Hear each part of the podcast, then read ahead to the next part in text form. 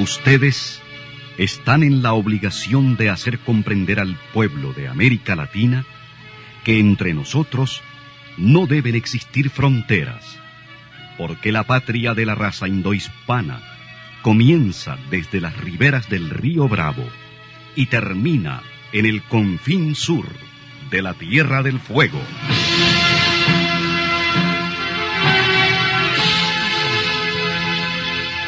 Sin fronteras. Un recorrido por los campos sin límites de la información, la música, la cultura, la economía y el deporte.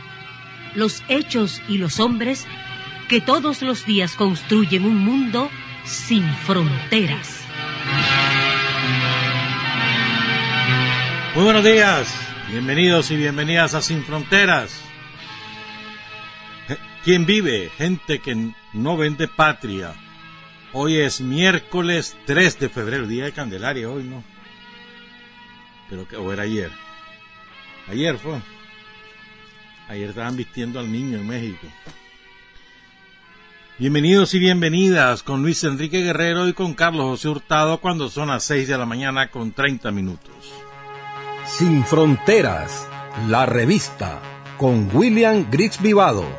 Sintonícenos en Radio La Primerísima 91.7 y 105.3 FM. En la web www.radiolaprimerísima.com. En Bluefields, Radio Única, 105.5 FM. Radio Bluefield Stereo, 96.5 FM. Radio Caribe en Bilwi, 100.9 FM. Radio Qué Buena en San Isidro Matagalpa, 104.5 FM y en Bonanza Radio Estéreo Bonanza 99.7 FM.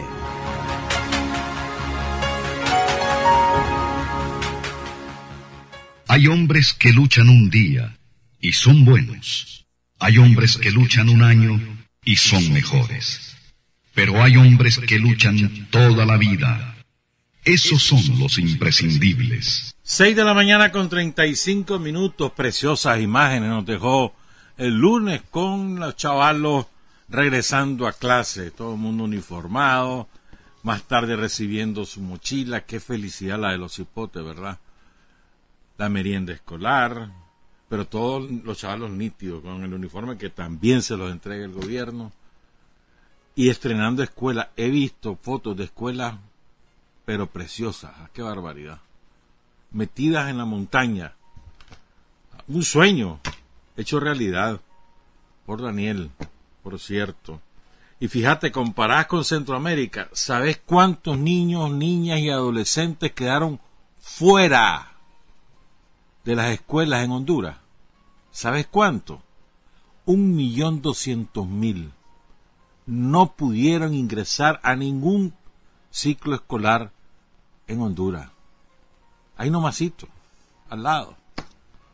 Aquí andamos buscando a los hipotes para que vayan a la escuela. Se construyen escuelas por todos lados. Nos falta muchísimo, estamos claros. Pero el avance que ha tenido Nicaragua es espectacular. Y eso, esa es una siembra. Los resultados los vamos a tener como sociedad. Cinco, diez años plazo. Y vas a ver, va a ser espectacular. Pero fue hermosísimas imágenes, nos dejó ese reinicio de clases. Hay gran preocupación universal porque los niños y las niñas han perdido el año escolar de 2020. Aquí en Nicaragua no fue así. Y ya tienen perdido 2021 en el Perú, en Colombia, en Brasil, en... A ver, Perú, Colombia, Brasil, Ecuador, esos México. Esos son los que peor comportamiento han tenido. Pues. Argentina ha estado mal, pero ahí va la ventaja que ya le llegó la Sputnik, la, vacuna Sputnik. Por cierto, ya hoy anunció Rusia oficialmente que Nicaragua ha aprobado la vacuna oficial, de manera que estamos a punto ya de recibir la Sputnik también y la vacuna de la India. O sea, aquí se avanza en todos los frentes y se planifica en todos los frentes, de lo cual vamos a hablar en la segunda parte. Queremos empezar con nuestro amigo y colega Gustavo Roureño desde La Habana, Cuba. Él pronosticó hace un año, aquí en Sin Frontera, algunas de las cosas que ocurrieron después. Buenos días, amigos de Nicaragua. Desde La Habana, Cuba, les habla Gustavo Robreño para el programa Sin Fronteras de Radio La Primerísima. El pasado año 2020, más o menos por esta misma fecha, el entonces presidente de Estados Unidos, Donald Trump, dio a conocer desde la ciudad de Orlando, Florida, dos anuncios que se consideraron importantes respecto a su futuro político y a sus desbordadas intenciones presidenciales apuntando hacia el infinito. En aquella ocasión escribíamos y comentábamos desde este mismo lugar. Resultó, sin embargo, insólito el anuncio de que tras la supuesta victoria que debería obtener en las próximas presidenciales de 2020, volvería a optar por la candidatura en las subsiguientes de 2024. Y añadíamos aquella vez a modo de comentario. Tal pronunciamiento significa ni más ni menos que la actual constitución deberá ser reformada o enmendada en lo que se refiere a la reelección presidencial limitada actualmente a dos mandatos consecutivos. Pues bien, resulta que los delirantes sueños del extravagante magnate se vieron frustrados.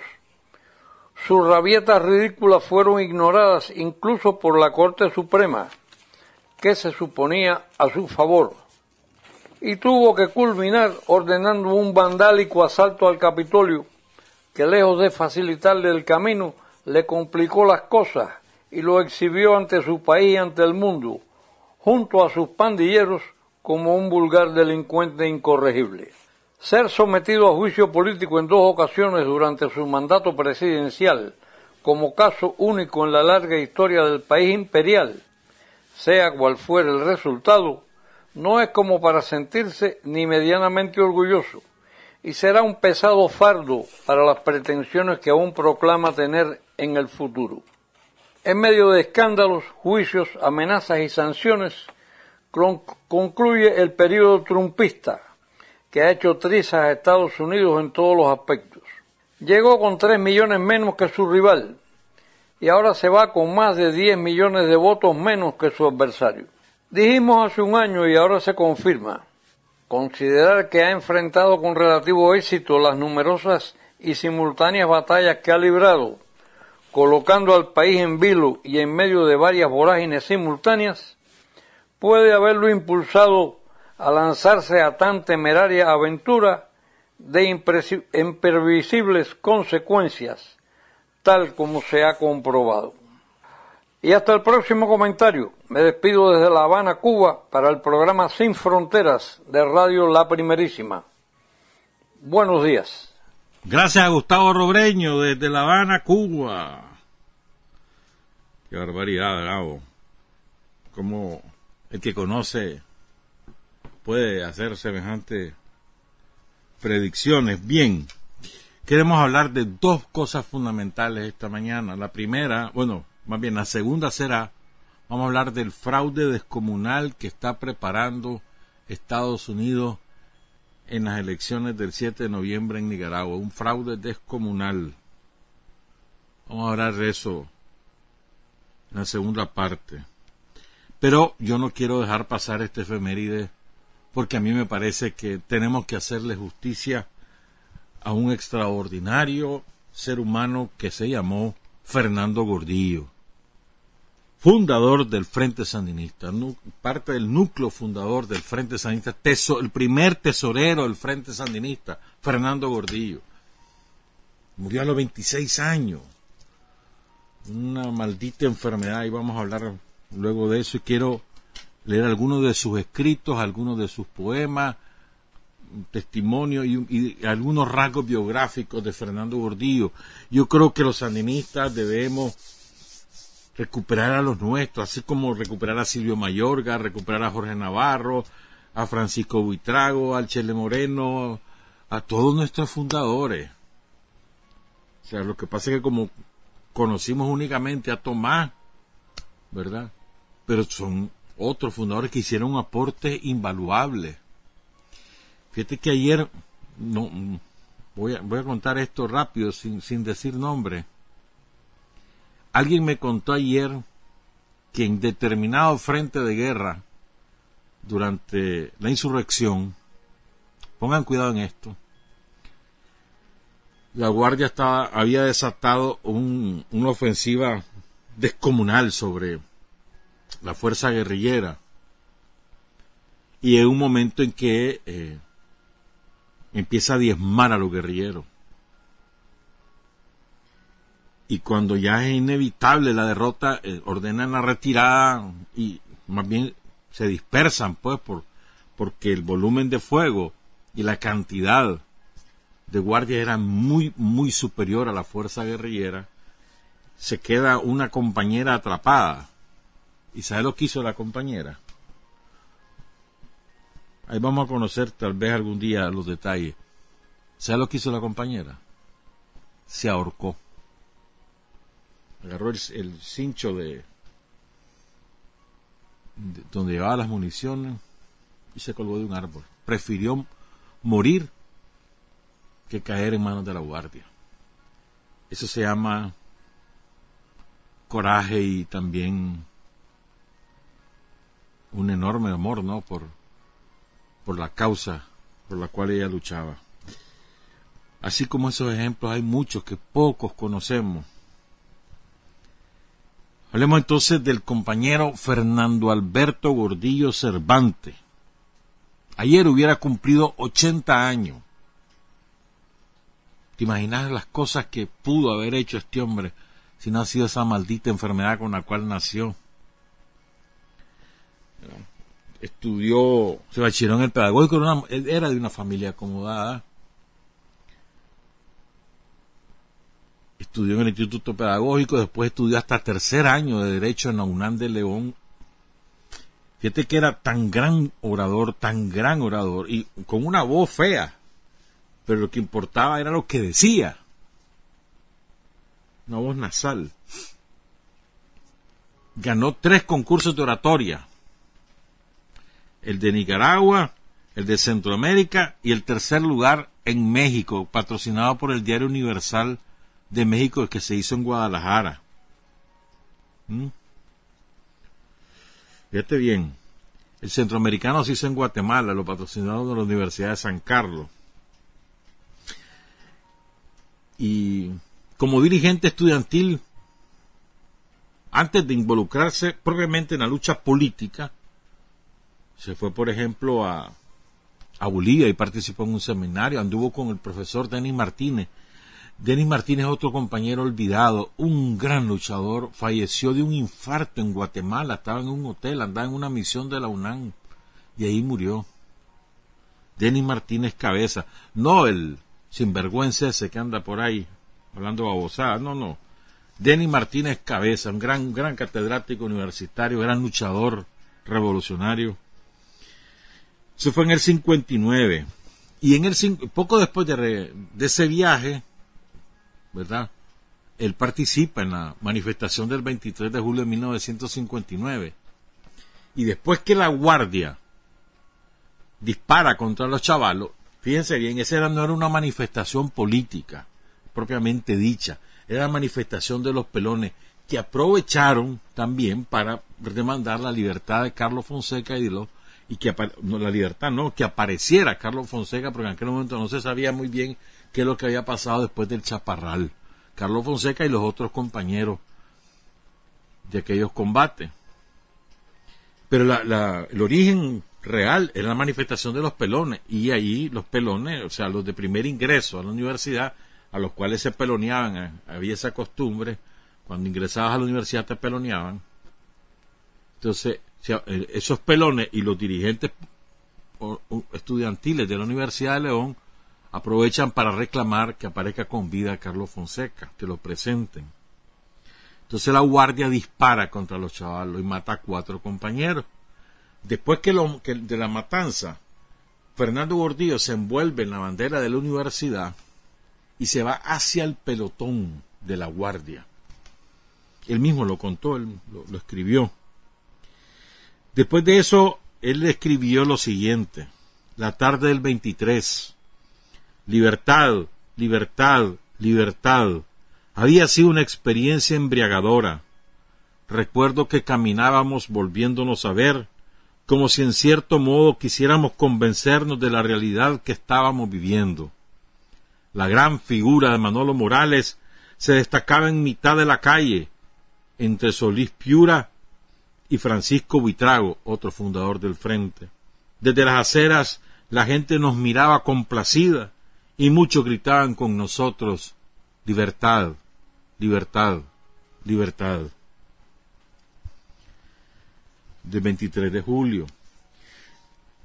Ese, en el año, el 12 de enero de 1960, Fernando Gordillo da el paso hacia la vida política revolucionaria.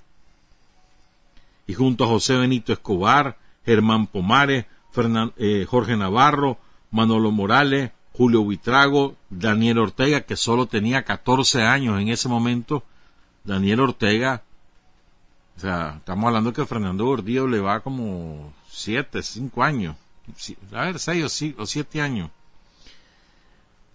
Joaquín Solís Piura, Roger Vázquez, también ya fallecido, el Borrego, Orlando Quiñones, el Ronco Turcio, Oscar Turcio, Doris Tijerino, Celín Chible, Jacinto Suárez y otros compañeros, el 12 de enero de 1960 fundan Juventud Patriótica Nicaragüense, uno de los antecedentes del Frente Sandinista.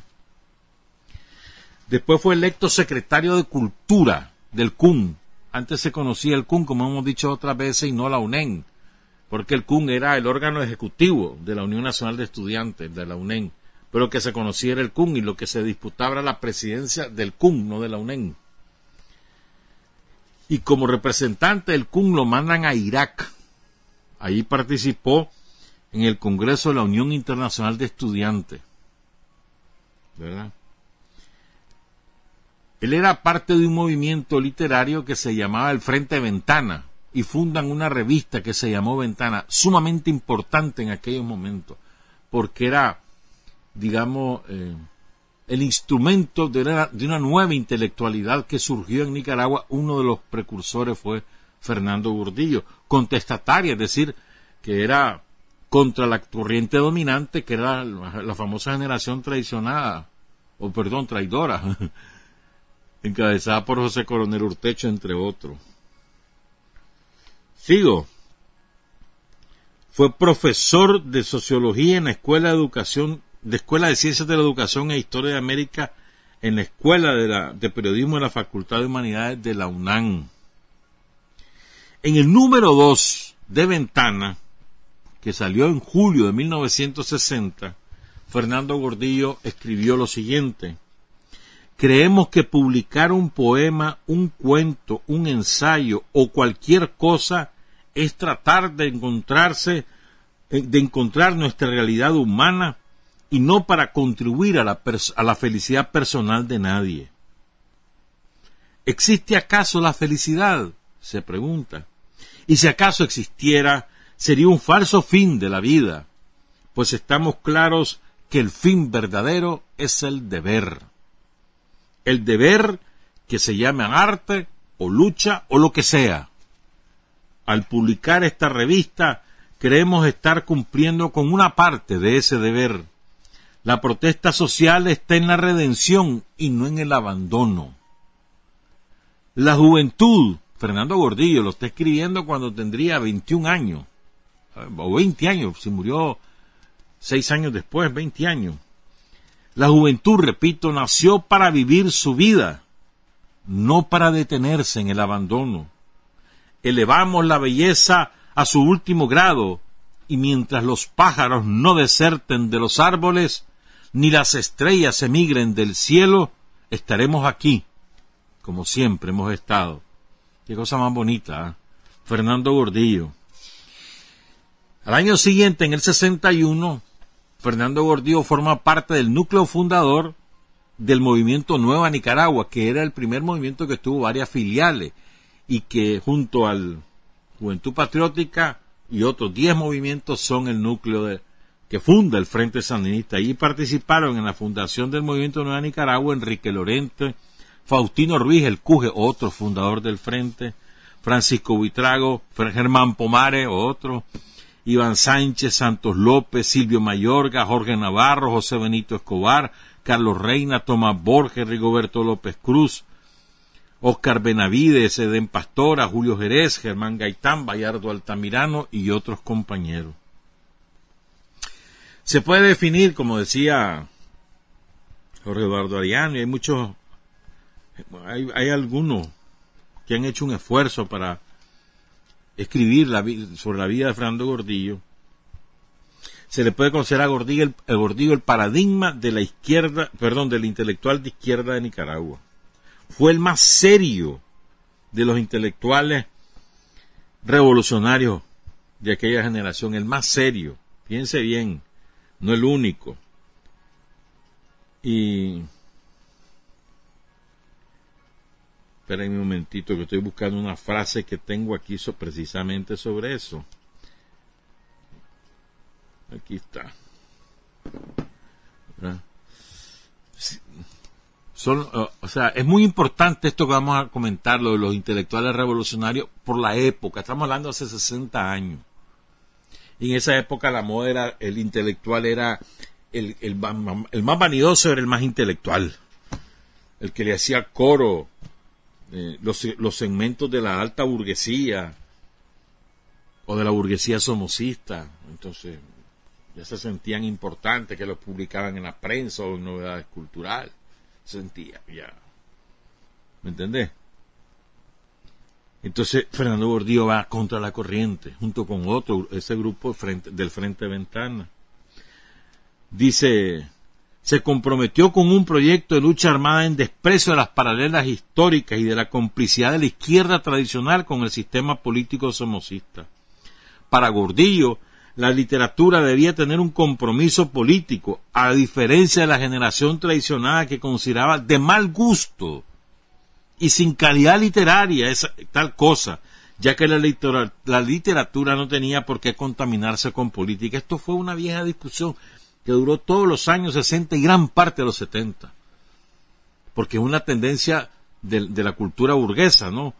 O sea, arte es una cosa y el político es otra. El artista no tiene por qué meterse con la política, el intelectual no tiene, el, el pintor, el no sé qué. No hay, que, no hay que mezclar las cosas, decía la burguesía, porque le tenía miedo al poder de un intelectual revolucionario.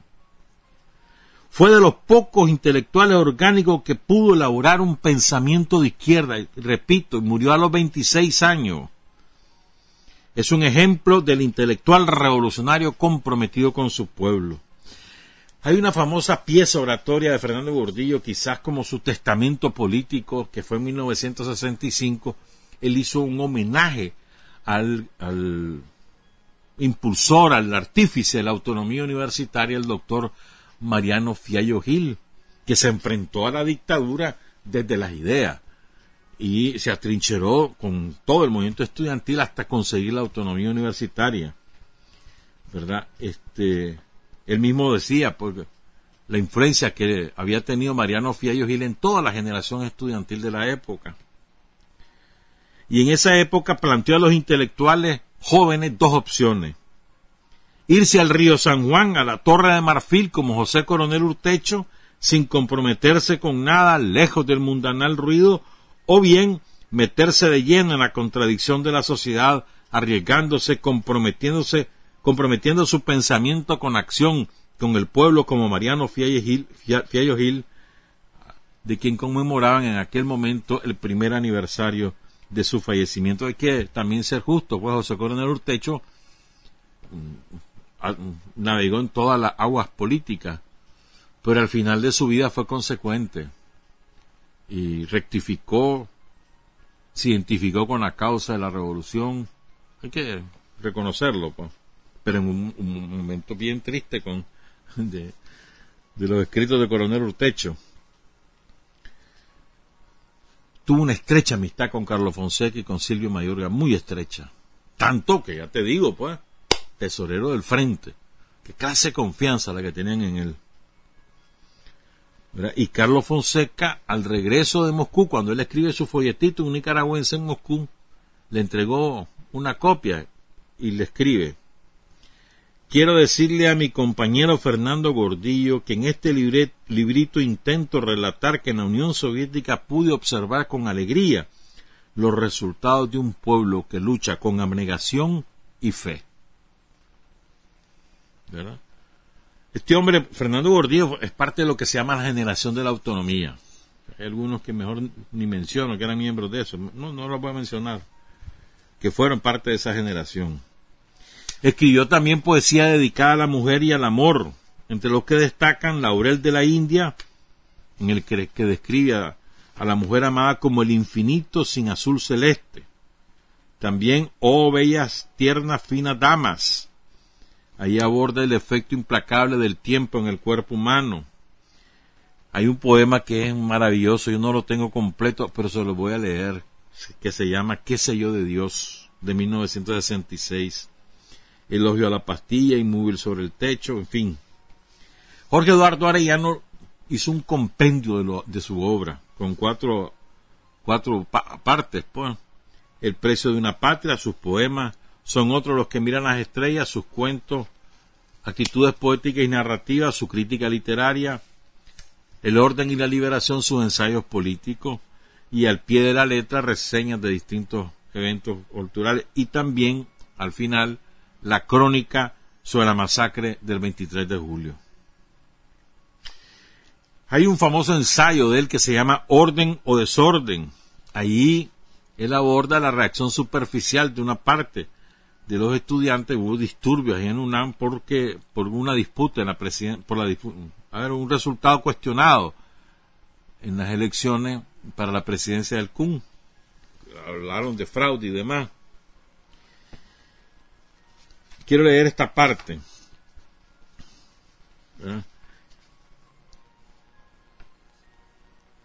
Cuando a mediados de los, de los años 60 un sector de la izquierda nacional negaba la existencia de la ideología revolucionaria de Sandino, Fernando Gordillo le salió al frente con un par de lúcidos artículos demostrando lo que ya era un consumado teórico del recién nacido FSLN en breves notas para un ensayo sobre el sandinismo escrito el 21 de febrero de 1966, señaló que Sandino fue una figura mundial, el representante auténtico del patriotismo nicaragüense, cuya lucha era identificada en el Congreso Mundial Antiimperialista como parte de la lucha libertaria de los pueblos colonizados a la par de Nehru, Ho Chi Minh, Kenyatta, y Krumah, que eran perseguidos, prisioneros o desterrados, desconocidos en el mundo y víctimas de las potencias colonialistas.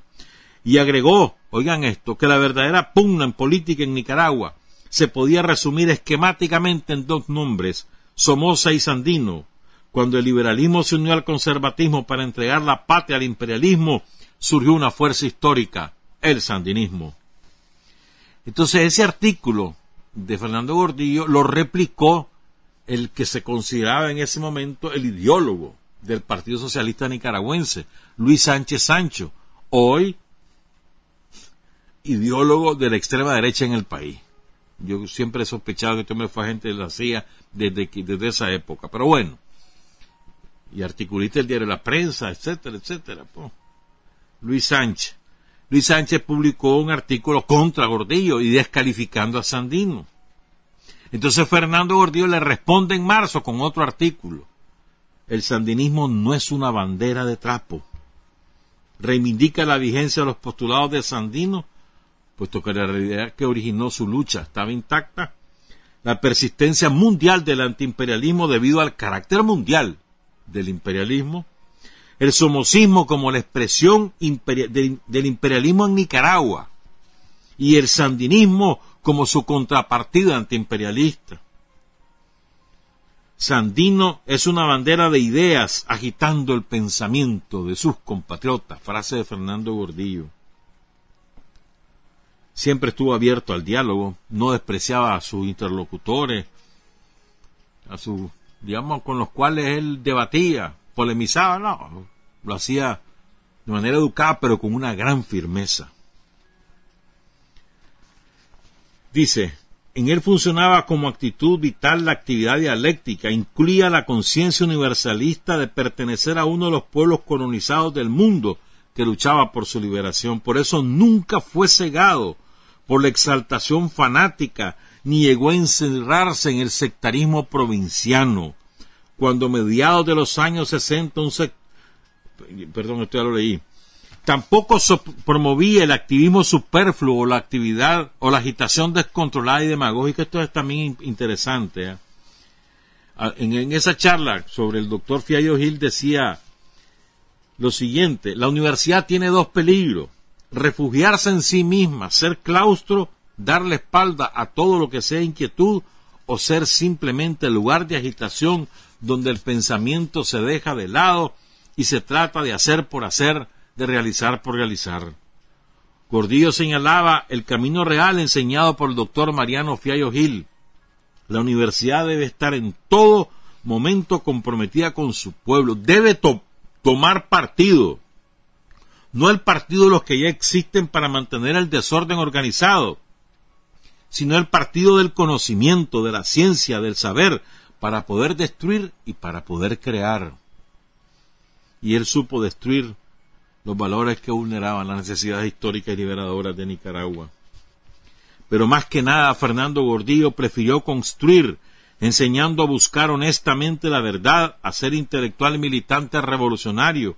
A no pocos, Fernando Gordillo ayudó a formarse en la clandestinidad y él mismo como tesorero del FSLN colaboró a establecer la infraestructura de Pancasán, en síntesis a dar su vida. Fue un ejemplo práctico del idealismo entendido como portal el gesto humano hacia el progreso y la perfección, la viviente afirmación de la persona, una lección de dignidad contra el servilismo y una reacción hostil contra todo dogma. En otras palabras, lo identificaba con un inmenso amor a los demás, alentado por sus nobles sentimientos. No en vano, dos años antes de fallecer, recomendaba a sus amigos la lectura.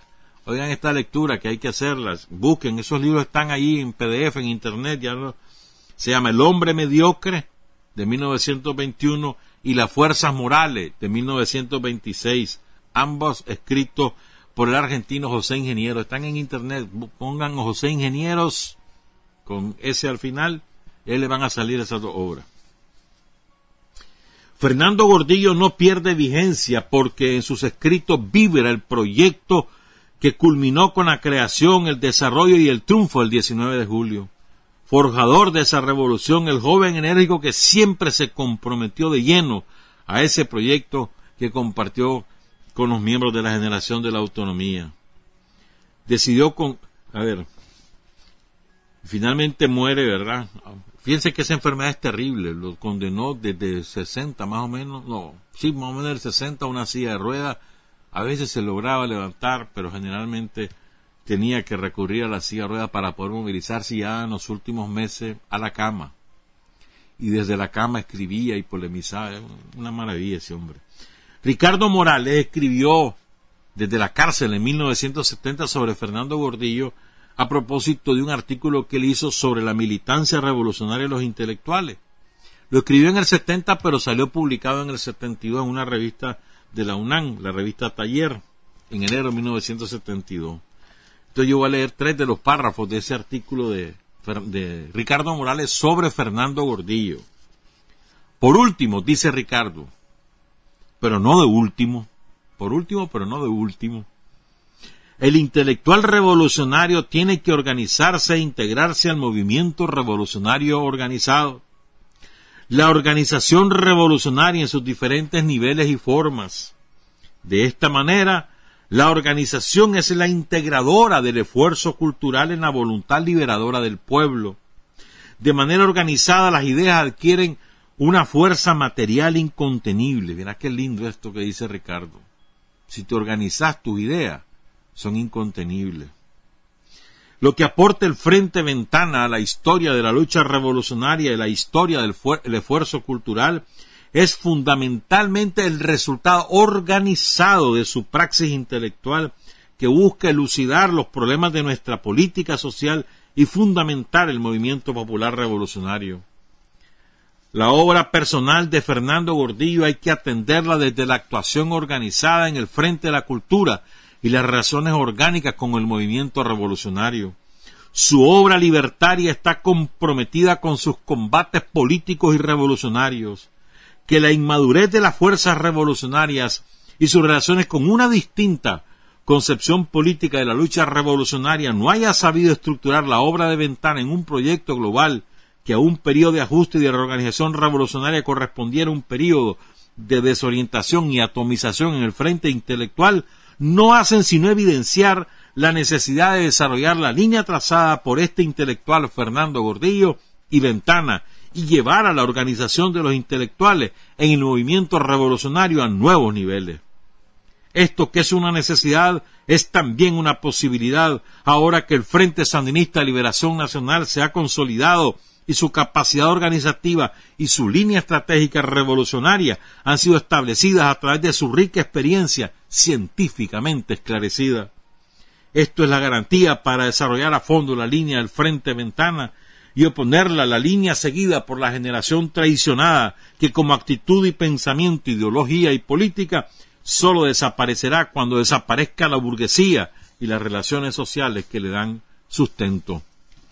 Eso decía Ricardo Morales sobre Fernando Gordillo, te repito, Fernando Gordillo, el paradigma del intelectual revolucionario, una vieja antigua frase que dice lo siguiente, que es de Gramsci, uno de los más notables pensadores y luchadores revolucionarios de la historia, a nivel de Lenin, a nivel de Marx, a nivel de Fidel, a nivel de mucho, pues Gramsci, que murió en la cárcel.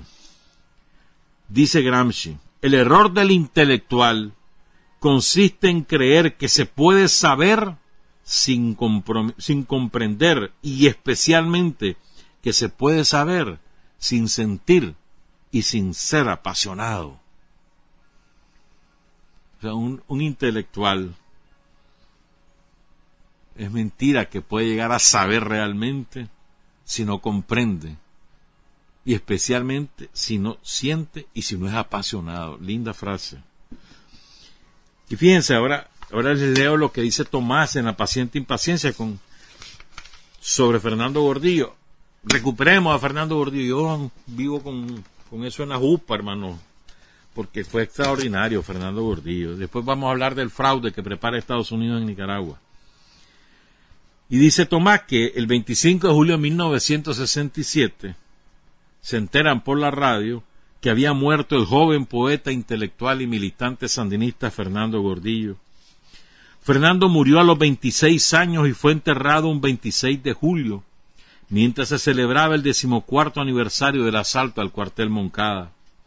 Fue víctima de una enfermedad absurda, una patología que es ruleta monstruosa en un millón de posibilidades. Esta se paró en el número que había marcado la fatalidad o la rabieta de su santo patrono. La mastenia gravis, así se llama la enfermedad que padecía Fernando Gordillo, se caracteriza por una debilitación progresiva y estúpida de la fuerza muscular. Se puede presentar en cualquier época de la vida a partir de la adolescencia. Fernando cerró la puerta de su niñez y lo atraparon los dioses de las sombras. No podía ni silbar. Su voz había adquirido un acento nasal. Con esa voz había estremecido y persuadido a media universidad nacional. No por azar había triunfado en no sé cuántos concursos internacionales de oratoria, incluyendo el patrocinado por el Diario Universal de México, donde compitió con estudiantes universitarios de América Latina. En los músculos del tronco aparece la disnea. En la etapa final el enfermo ya no puede levantar los brazos. Los casos agudos como el de Fernando Gordillo van acompañados de complicaciones respiratorias que conducen con rapidez a la muerte. El único tratamiento es el reposo. Fernando murió sosteniendo a duras penas el teléfono mientras hablaba con la mujer que más significación tuvo en su vida, Michelle Nachlis. Esta muchacha llegó a tener un gran prestigio y es una excelente poeta, dice Tomás. Ella, sin embargo, y así se lo señaló en su momento Carlos Fonseca, se lo dijo a Michelle, no estuvo a la altura del cariño y respeto ganando ganado con sus gestos políticos. Durante el gobierno sandinista fue responsable implacable de la censura contra el diario La Prensa y jefe de migración. Ahora es parte del Opus Dei y adversaria del FSLN. Gordillo fue cofundador de la revista Ventana, que vio la luz durante cuatro años. En febrero de 1960 apareció la proclama del Frente Ventana, firmada por Fernando Gordillo, Sergio Ramírez y Alfonso Robles. voy a leer esta proclama porque estoy seguro que salió de la mano de Fernando Gordillo por el lenguaje que ocupa, la poesía. Pensando que Dios no ha bajado al barrio de los pescadores ni a la choza de Juan Pedro y la oscuridad de la mina no le permite ver el pecho de los silicosos, creemos que no es de, no es de nuestro interés saber si, si Dios ha bajado o no en Harlem. Es una pedrada contra los poetas de la generación traicionada. No nos creemos en un exilio. Sabemos que estamos en un campo de batalla y lo menos que podemos desear es que nuestro machete corte. No desesperamos del presente. No llenamos nuestras vidas con el vacío. El clamor de nuestro pueblo golpea nuestros corazones y pretendemos ser su campanario. Sabemos que los frijoles son más importantes que los chicles. La gente que se cansa de beber whisky podemos encontrarla en Dakota, New Jersey o Broadway. Entre nosotros, de lo único que podemos cansarnos es de beber pinol. Claro que sí, estamos de acuerdo. No estamos de acuerdo con la gente de nuestro tiempo. No será nuestro canto para la belleza de las niñas cuyos padres gastan en ella el sueldo de diez sirvientes, ni para el éxito de los hombres que creen que el dinero es el triunfo, ni para la virtud de aquellos que piensan que la oración es el bien. Sabemos que es necesario destruir, queremos destruir, pero la destrucción de la semilla que se pudre para producir una nueva planta. Queremos alentar la mano para que levante el machete y corte, para que el corte, pero que el corte sea de poda y no de aniquilamiento. La autenticidad ante todo. La, la autenticidad ante todas las cosas. Una úlcera es más importante que un diamante. Creemos que la poesía es la voz del pueblo, mientras haya un hombre que desespere de hambre, desesperarse por el confort sale sobrando. La protesta social está en la redención y no en el abandono. La poesía es mollejón de afilamiento, no despeñadero de, de desesperanza. La juventud nació para vivir su vida, no para detenerse en el hastío. Mary Rose Thomas y Burt McCasley, adolescentes muertos en Estados Unidos en una autopsia al amanecer, después de un concierto bailable de rock and roll, dan lástima pero José Ruiz y Manuel López, muertos en la mina, son el dolor más grande, el vértice del lamento. Ahí la poesía tiene que estremecer y estremecerse como un rayo. Nuestro tiempo, el tiempo de Nicaragua, no está sobresaturado de mecanismos exactos ni de superestructuras mecánicas que no dan lugar para acomodar al espíritu. El sitio del alma en Limay, en Ciun, en Alamicamba, en Teustepe, en Niquinomo, es vasto, y profundo como la tristeza de un campesino enfermo, como el dolor de un niño sin juguete. Un avión pasando es menos desesperante que un hombre pasando con un pan al hombro. Un millonario aburrido y sus hijos enternecidos en las carreteras por tanta cosa exacta es menos sentimental que una mujer dando luz en la calle. Y los hijos de esa mujer no protestarán de su época de miseria, le heredarán a sus hijos si en nosotros persiste el abandono.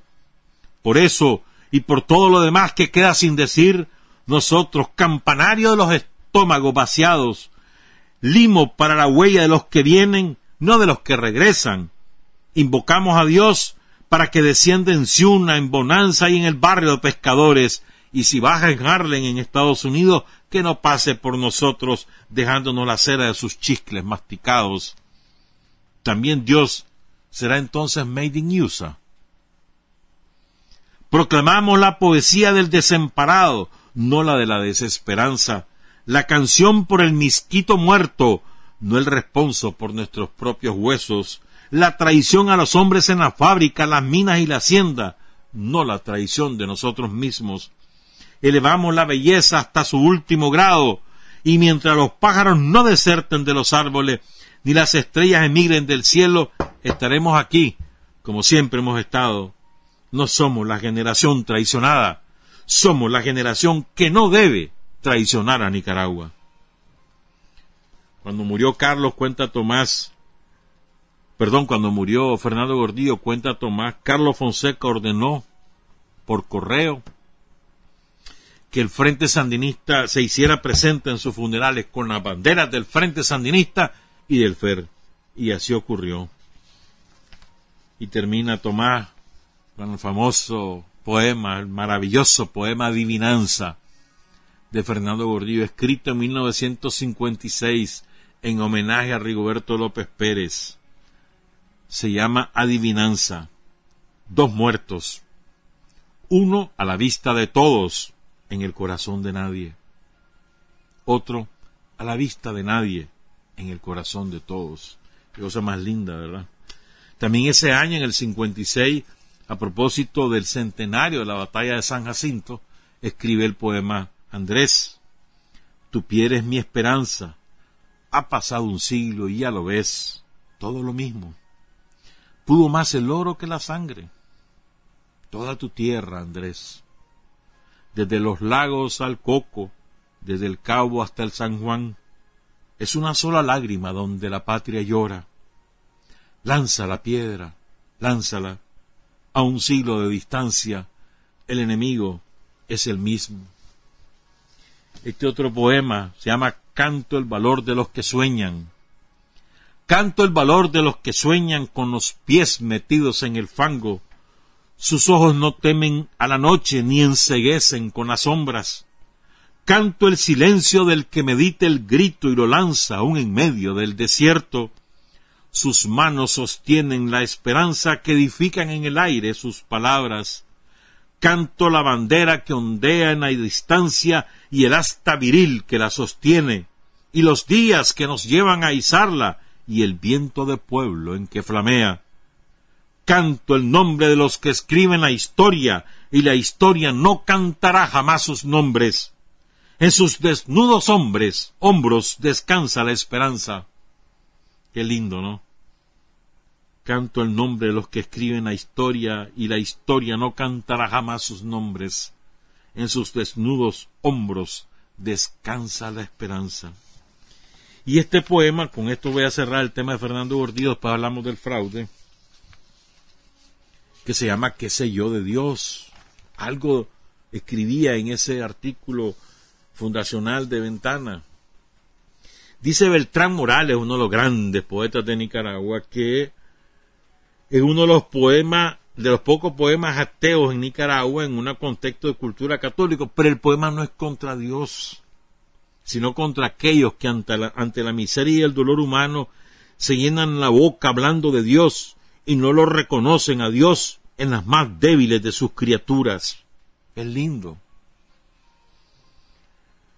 El tema, el tono, los recursos y la intención del poema es, un, es de un realismo social y es uno de los pocos poemas de verso libre ancho, lleno de ira santa y de, y de ironía, que lo vamos, lo vamos a leer, no lo tenemos completo, pero gran parte de él, si yo lo busqué y lo busqué y no tengo yo el libro de, de, Arellano, pues, que es donde está toda la obra de Fernando Gordillo. Voy a leer entonces el poema ¿Qué sé yo de Dios? de Fernando Gordillo. ¿Qué sé yo de Dios? Y al fin y al cabo, ¿qué me importa? Yo veo cómo el poderoso da patadas en el trasero a quien le viene en gana, porque sí, porque se le ocurrió, que hay perros que comen mejor que cualquier humano, y cómo sobre las latas de basura se inclinan rostros ansiosos de quienes esperan encontrar los tesoros de Simbad y me vienen a hablar de Dios, como si lo tuvieran metido en la bolsa del pantalón. Hablarle a mi, a mi amigo Pedro, que por dos pesos que cualquiera de ustedes gaste en venir a verme para hablarme de Dios, no pudo meter a su hijo en el hospital, al chiquito que habíamos bautizado como Pijulito, y después de llorar toda la noche se quedó por fin callado, callado y muerto. O la María, la mujer de Crescencio Guido, ¿no la conocéis? Pues apareció en los periódicos el día que se cayó del andamio y se partió graciosamente la columna y desde entonces solo vive echado en la tijera, con una almohada al lado, y ahí come, cuando come. Y ahí le ha hecho dos hijos a la María, y ahí caga, y permanece todo el día con la cagada hasta que regresa la María, y lo limpia, y ya la tijera está podrida de tanta cochinada. Y Crescencio solo vive pensando que se va a romper la tijera y se, irá al suelo y se va a tisiquear, se va a morir.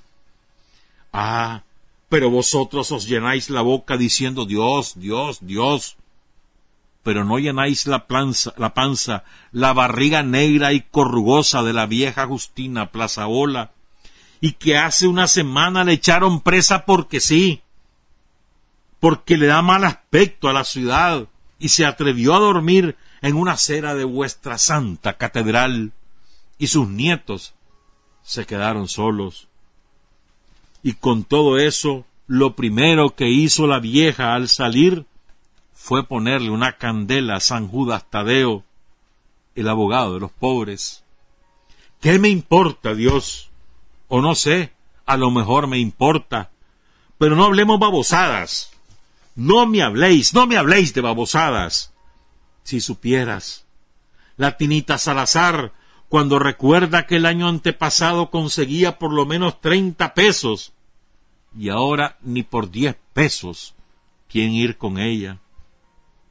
En el llanto del hijo de Pedro, del que decíamos pijulito, o en el miedo de Crescencio de que se rompa la tijera y se tisiquee por estar todo el día en el suelo húmedo, o en el hambre de la vieja Justina, que cuando en la noche ve a un guardia se orina de miedo y sus nietos le hacen burla, o en la fealdad de puta vieja que sacó la tinita Salazar después de la pulmonía.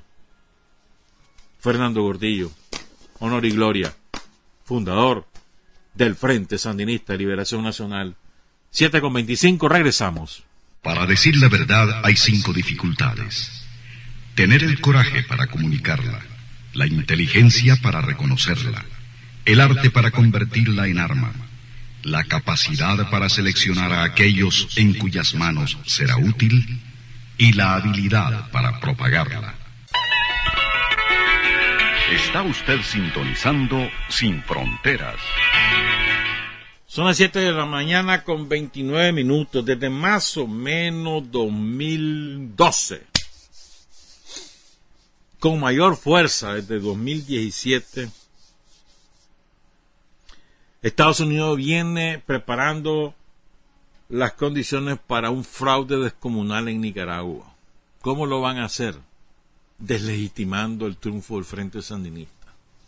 Esa es una manera de hacer un fraude han preparado todas las condiciones en la opinión pública para descalificar cualquier resultado electoral en el cual resulte triunfador el Frente Sandinista.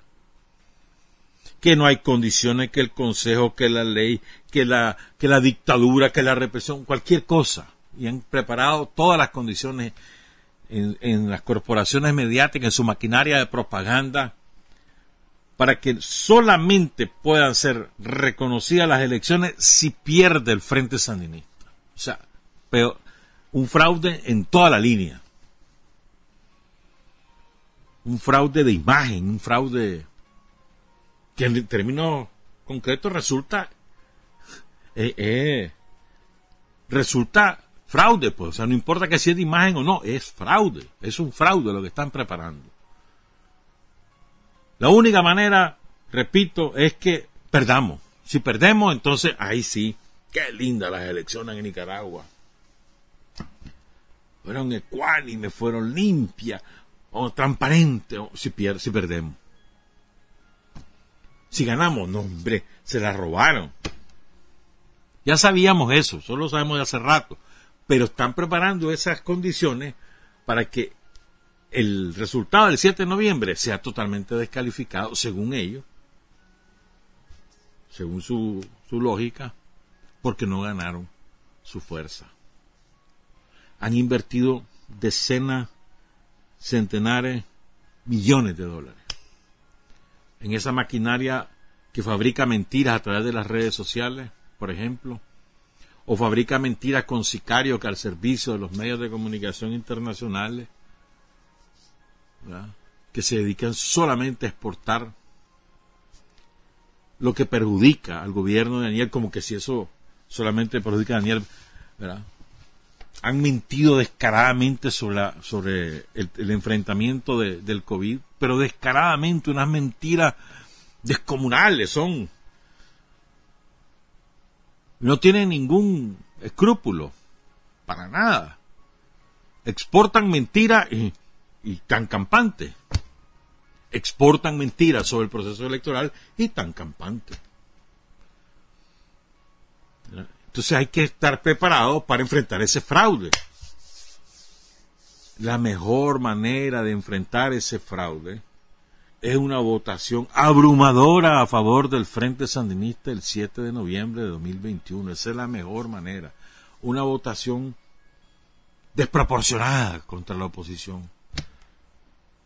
Que arrase con la oposición, que los pulverice. Esa es la mejor manera de derrotar el fraude. No hay nada más importante este año que ganar las elecciones. No hay nada más importante que ganar las elecciones, que se nos mete en la cabeza a todo. Dejen esos pleitos tontos que a veces agarramos, que si, que si fue yo, que si sos vos, que si... Nada más importante que la defensa del poder revolucionario por encima de todo y de todos. Nada más importante que eso. Nada. Y todo lo que hacemos es para defender el poder revolucionario. Todo lo que hacemos. Y todo es todo. Desde el enfrentamiento contra el COVID, o la construcción de nuevas carreteras, o la, o la distribución de mochilas escolares, o la garantía de la merienda escolar en cada una de las escuelas primarias del país. Todo porque todo lo que hacemos, que es para resolver la vida de los empobrecidos, defiende el poder revolucionario. Si no lo entendemos de esa manera, nos perdemos. O sea, no importa eh, cualquier cuestionamiento que tengamos sobre el ejercicio de determinada acción política o económica, eso es totalmente secundario y está totalmente subordinado al bien común, al bien colectivo, al objetivo fundamental, al objetivo estratégico, que es la defensa del poder revolucionario. Nada más importante que eso. Que si fulanito, que si le sotanito, que mira, nada. Lo que importa son los problemas de la gente para resolver los problemas de la gente. Eso sí importa. En eso sí tenemos que estar ojo al Cristo. Si hay una determinada asunto que afecta a la comunidad en determinado sitio, ahí sí, vámonos a pelear por ese problema para resolverlo. Pero que si es disputa entre nosotros porque que yo soy mejor que vos, que vos sos mejor, mejor que fulano, o sea, son tonterías. Todo eso tenemos que dejarlo a un lado, ahora y siempre, pues, pero más ahora que nunca porque lo que importa es la defensa del poder revolucionario, que es una defensa integral, que no pasa solamente por la organización del, del tendido electoral o la organización del tendido político, pasa por todo. Nosotros hacemos campaña electoral todos los días del mundo, desde que empieza el periodo de gobierno, porque cada acción de gobierno es una defensa del poder revolucionario. Si no lo entendemos de esa manera, si no entendemos que la acción política y la acción de gobierno, la acción de cualquier eh, manifestación de la obra de la revolución, toda acción de la revolución es la defensa del poder. Si no lo entendemos así, entonces creo que caemos en un error, creo yo. Yo nunca he visto, puede ser que me equivoque, pero yo nunca he visto ni, ni, durante los años 80, porque hasta imposible era entonces. ¿Cómo, a ver, cómo un gobierno como el actual planifica de tal manera tan minuciosa las acciones de gobierno y vinculada a las necesidades de la gente? Nunca lo he visto. O sea, todo está planificado. Otra cosa es que los imponderables, ¿no? Como el año pasado el imponderable de, de la pandemia, eso nadie lo previó en el mundo. Y después nos remataron los dos huracanes, esa es otra cosa. Pero si las cosas van dentro, entre comillas, de la normalidad, todo está planificado. Y todo tiene la lógica de la defensa del poder. ¿Para qué? Para resolver los problemas de la gente. ¿Cómo se defiende el poder? Vinculándose a la gente, siendo intérprete de las necesidades, de los sentimientos, de las aspiraciones del pueblo de Nicaragua. Ese ha sido el gran arte del frente. Para mí ese es el gran, el gran mérito del Frente Sanista. Es instrumento del pueblo en la medida que el pueblo lo asume como tal. Por eso es el instrumento de la gente. Por eso es el partiaguas en la historia de Nicaragua. Por eso es que desplaza las paralelas históricas y el pueblo asume la, el gobierno, las riendas de la política en sus manos a través del Frente Sandinista. Entonces, yo les comentaba el lunes, le hablamos, la semana pasada también, de esos dos documentos que difundió el gobierno de las inversiones que se van a hacer en el sector social y la inversión en el sector productivo. Fíjense, miren qué importante es esto. ¿ah?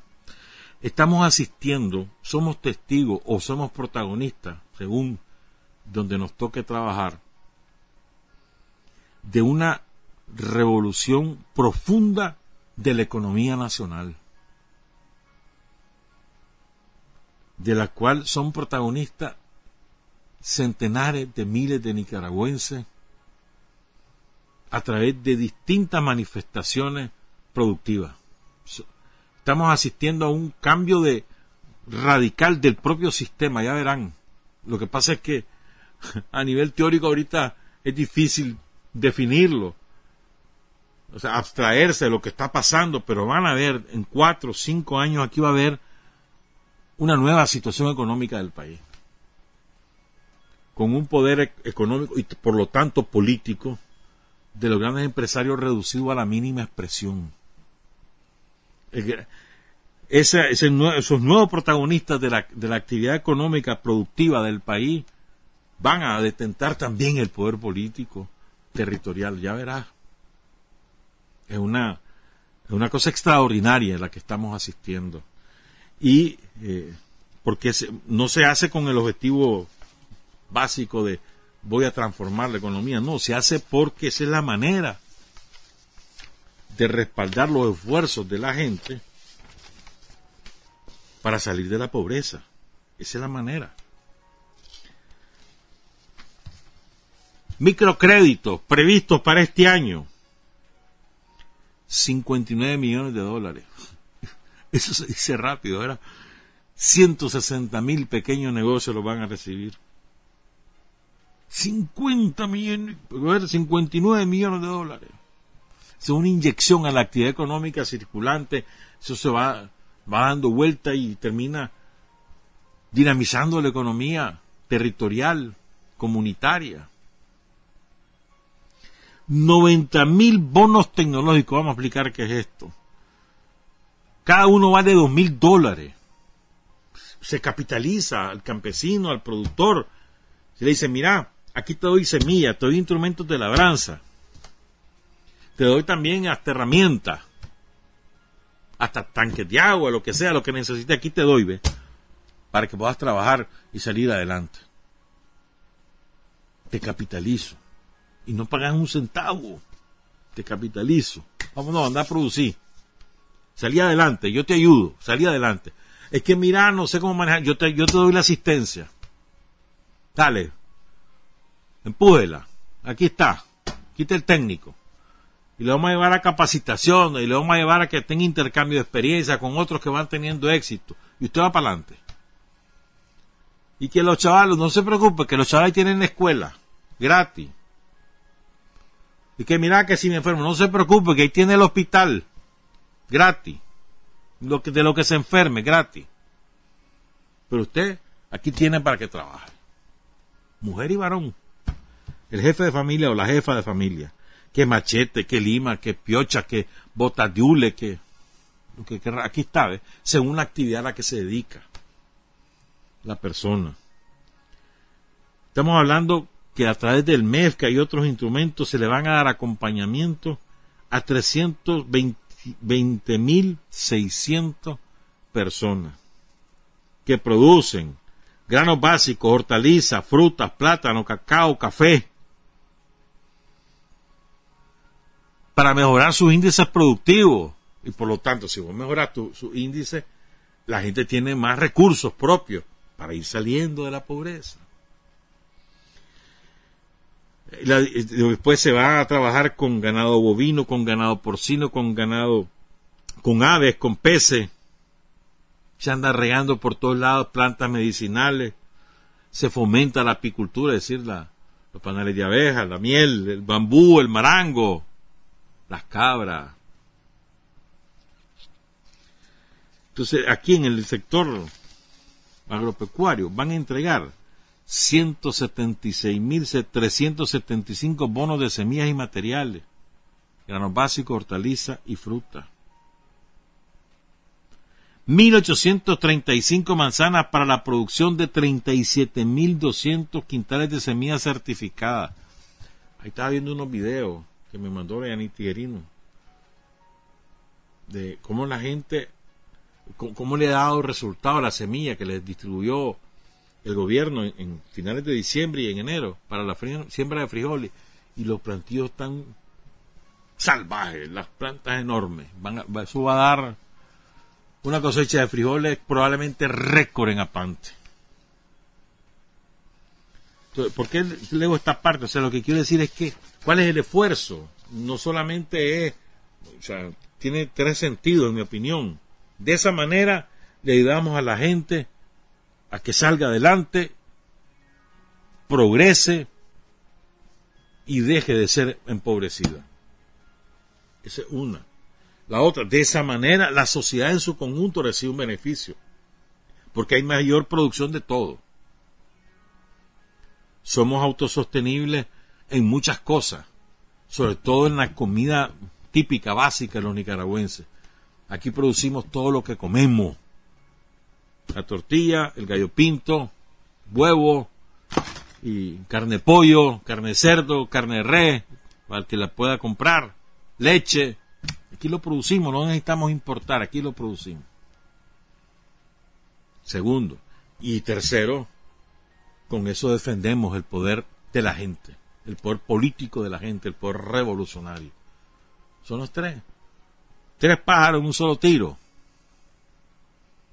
¿De qué manera crees vos que la gente se va a identificar con Daniel y las propuestas de Daniel si no es desde la práctica? Es decir, no, no es a través del papelito, del discurso, es a través de de la práctica. Que la gente vea, constate, mira. ¿Cuál es el gran problema que tenemos? Somos nosotros. Tenemos que ir a sembrar y a cosechar. Sembrar semilla ideología, cosechar decisión política. Tenemos que fortalecer esa acción como lo estamos haciendo en distintos territorios y tenemos que fortalecerlo, sobre todo en el sector juvenil. Estamos hablando de un millón doscientos mil, un millón cuatrocientos mil de muchachos y de muchachas menores de 21, 22 años, que son, van a ser los decisivos para que ganemos abrumadoramente el 7 de noviembre. ¿Cómo hacemos? Y a el chavalero, todas las oportunidades que tiene hoy, chavalero, para estudiar, para emprender su negocio. Donde, ¿Cuál es nuestra, nuestra gran dificultad? El empleo formal que es una dificultad del capitalismo subdesarrollado, incluso hasta el capitalismo desarrollado. Ya les está pasando lo mismo. El trabajo asalariado. ¿Mm? En cambio, el trabajo, el, emprendimiento propio, el negocio propio, eso es lo que eh, tiene mejores posibilidades de desarrollo en las circunstancias de Nicaragua. Negocio familiar, pequeña empresa, microempresa. Pero, o sea, el objetivo, mira hermano, tenemos que salir de la pobreza. ¿Cómo salimos de la pobreza? A ver cómo le hacemos. Mira, la gente tiene que comer, la gente tiene que curarse, la gente tiene que educarse, la gente tiene que comunicarse.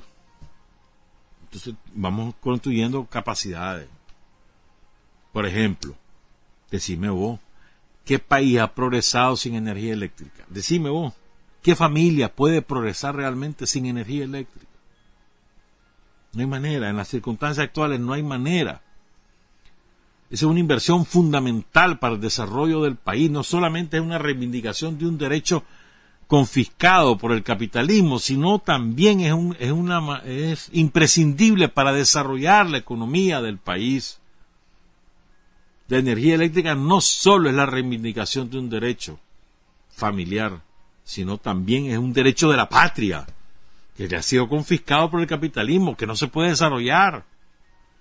Es como las carreteras. Otra cosa es que el baboso de Pancho Madrigal crea de que la carretera es por negocio, es caballo, man. O sea, ¿qué país logra desarrollarse sin vías de comunicación adecuadas? ¿Qué país, díganme? Son dos inversiones fundamentales, energía eléctrica, vías de comunicación, se llama ferrocarril, se llama líneas de, si tuviéramos eso de vía, para navegar, o aviones, si tuviéramos muchos aeropuertos, lo que sea, pues, o las carreteras. No hay nada más importante en infraestructura que eso. Y claro, eso, la carretera necesita el puente, necesita el vado, necesita la alcantarilla, lo que sea. Pues. Pregúntenle a la gente que, cuál es su principal demanda muchas veces, que nos hagan el camino, que nos reparen el camino, que nos reparen la carretera. Así que es así, pues. Entonces, es muy importante que creo, me parece a mí, pues mi opinión, de que asumamos esto desde, una perspectiva más política. La tarea es defender el poder revolucionario. Bueno, se defiende con obras, más que con promesas, con obras. Y si la gente asume como propia esas políticas porque resuelven sus necesidades, dice, hombre, vamos de viaje, sigamos por aquí, ¿para qué vamos a estar buscando negociantes que ya los tuvimos? La gente está hablando del, conglomerado de la sociedad.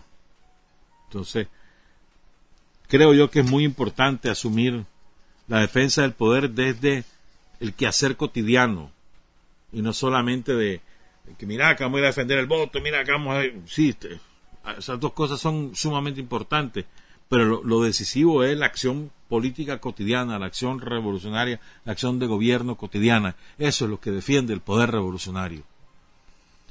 Porque si nosotros estamos sin hacer nada o haciendo las cosas por rutina, de nada nos va a servir tener el mejor sistema de defensa del voto y el mejor sistema político si no, si no hay acción que, lo respalde.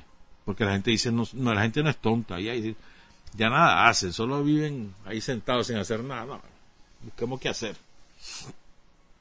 Pero si nos ven haciendo, eso es otra cosa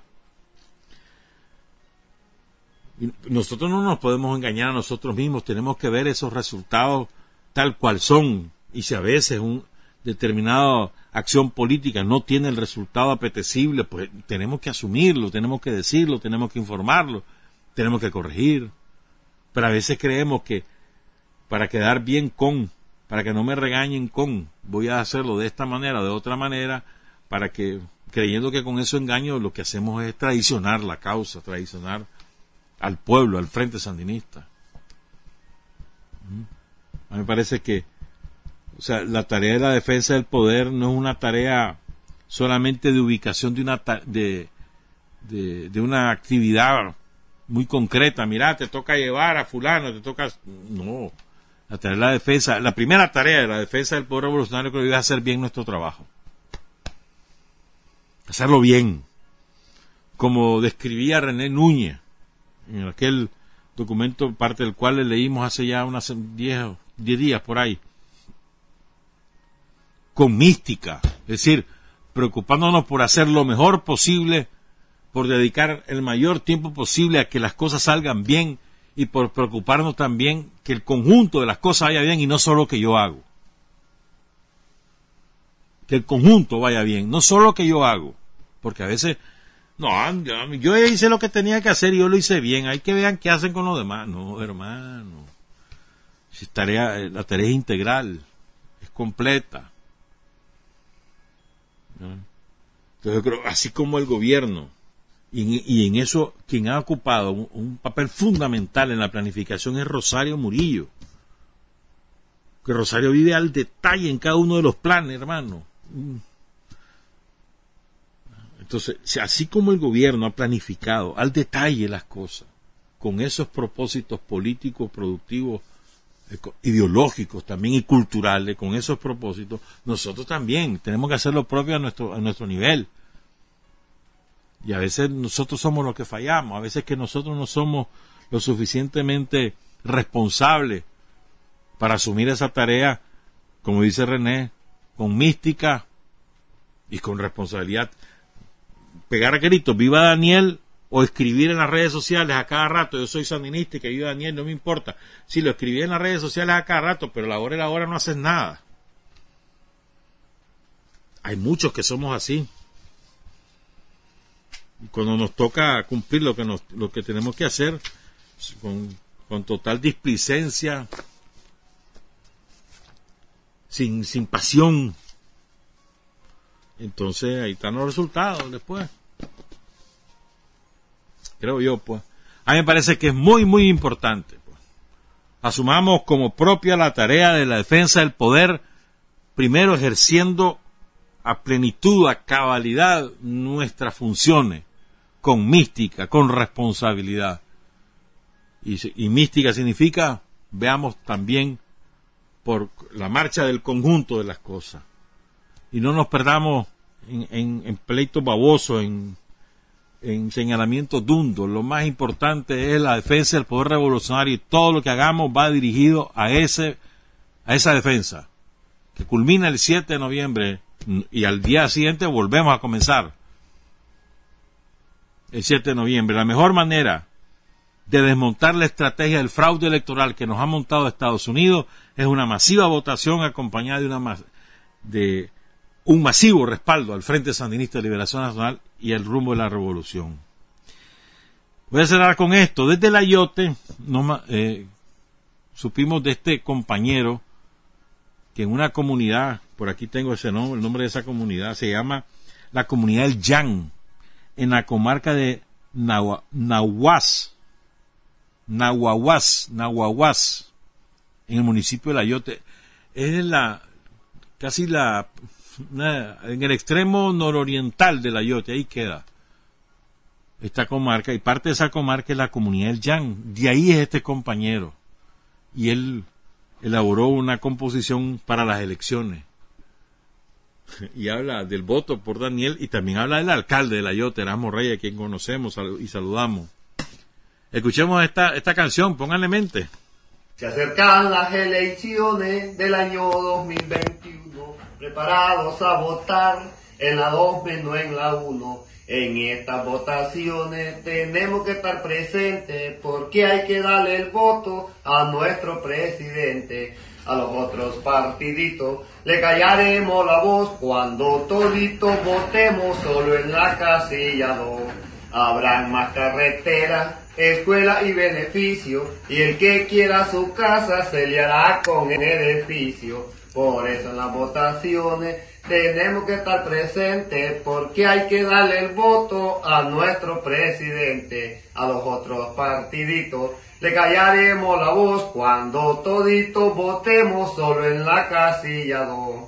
Lo bajamos para yote, hay que empujar los bueyes, porque hay que darle el voto al alcalde Erasmo Reyes.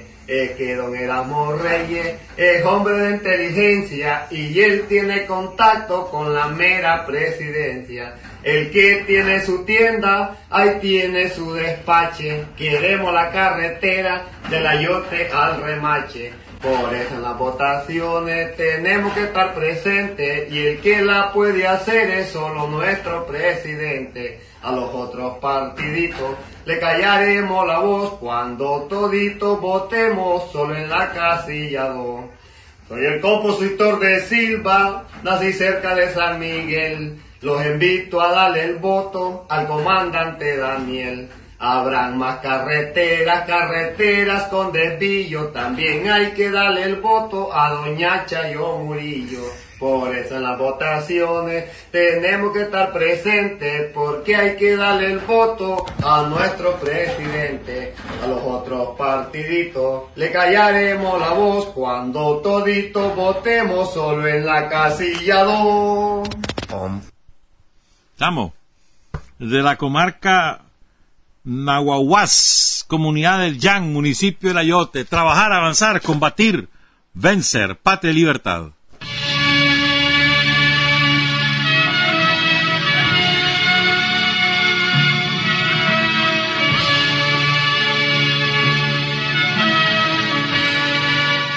Hasta aquí, usted y nosotros hemos recorrido el mundo sin fronteras. Los hechos que los hombres producen transformando su realidad. Desde aquí, Nicaragua, tierra de libertad.